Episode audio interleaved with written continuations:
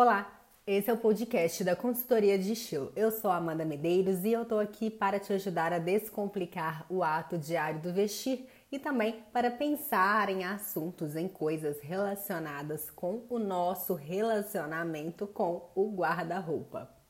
O assunto de hoje é o que fazer com as tais compras emocionais.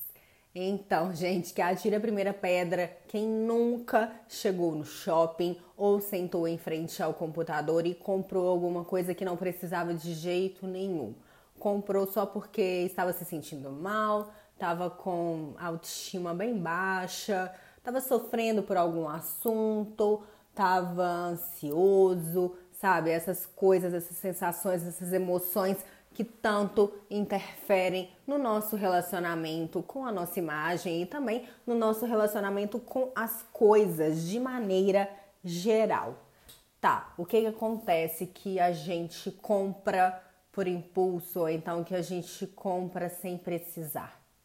Eu vou ser bem honesta, né? Eu não sou terapeuta, eu não sou psicóloga, então eu não tenho conhecimento ou embasamento para explicar isso de maneira teórica, mas o que, que, eu reparo com muitas das minhas clientes é que essas compras, na maioria das vezes, acontecem porque as pessoas, a gente quer preencher vazios que podem e que muitas vezes são vazios relacionados também à nossa relação, à nossa relação com a nossa imagem.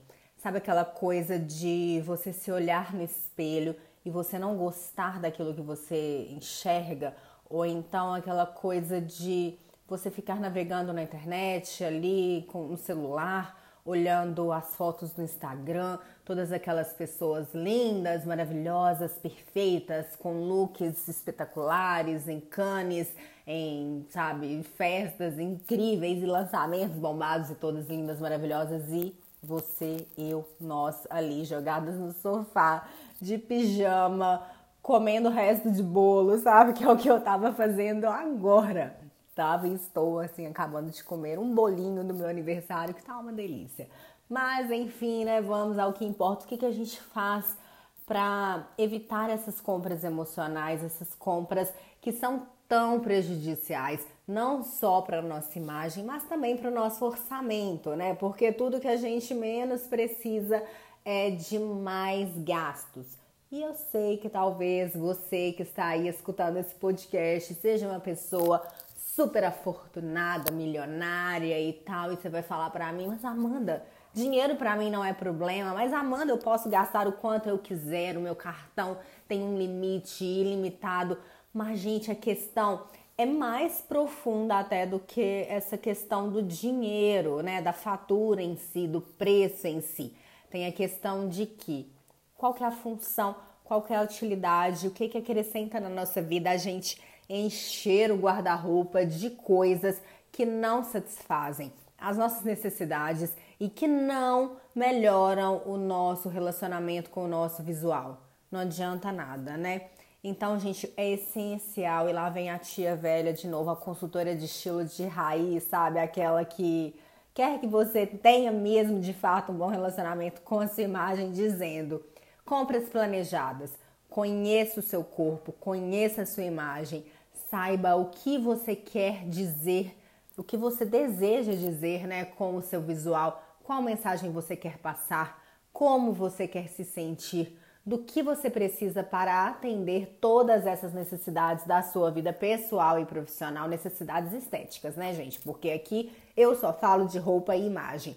Mas tá, né? O que, que a gente faz com isso? E aí entra, como eu já falei anteriormente, as compras planejadas, que é a gente analisar você, analisar, avaliar do que você precisa e como você quer se sentir para saber o que falta de verdade ali no seu guarda-roupa. Porque a gente faz compras também até viciadas, né? Eu vejo muitos casos de clientes que têm 50 vestidos estampados, mas não tem uma boa calça. E aí fica aquele tanto de roupa ali passando as mesmas mensagens e a pessoa precisa o quê? De uma calça jeans básica, ou então a pessoa precisa de um vestido neutro básico que vai combinar com tudo, que vai ser aquele vestido que a hora que ela quiser se arrumar rapidinho tá lá, funciona, fica lindo, valoriza a silhueta, combina bem com o ambiente profissional e combina também com a rotina, sabe? Então, gente, compras planejadas. E além disso, também a questão de saiba do que você precisa.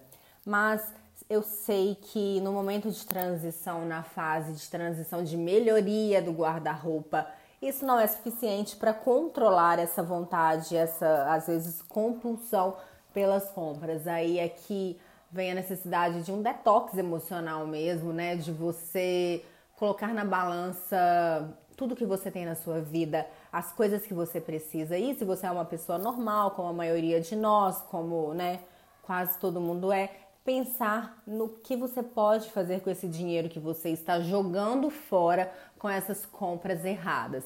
Então, faça isso também. Analise, avalie o que que você está gastando que você poderia gastar com outras coisas melhores, com diversão, com lazer, com viagens, com melhorias na sua casa ou, claro, também com uma poupança, né? Fazendo economia para possíveis tempos difíceis e se eles não chegarem, se Deus quiser, estamos torcendo, né? Para alguma coisa, algum sonho grande que você tenha, uma casa, uma casa na praia, trocar de carro, comprar um super maravilhoso sofá de couro mega confortável ou um Xbox novo, né? Isso varia, né, gente? Cada um tem os seus desejos. Então, se você faz isso, né? Que quase todo mundo faz essas compras emocionais, essas compras para preencher lacunas. Eu indico também um documentário que tem na Netflix, Minimalismo, que aí ele fala sobre as coisas reais que a gente precisa e também indico outro documentário que tem na Netflix, que é o Rap. E aí a gente já vai cair na questão de como que entender o que e qual é a real felicidade e como que saber o que te faz feliz pode transformar, pode transformar né, essa sua relação com as compras, tá bom? Esse foi o nosso podcast de hoje. Se você gostou dessa mensagem, compartilhe nas suas redes sociais, mande para alguém que você gosta, para alguém que você acha que está comprando demais.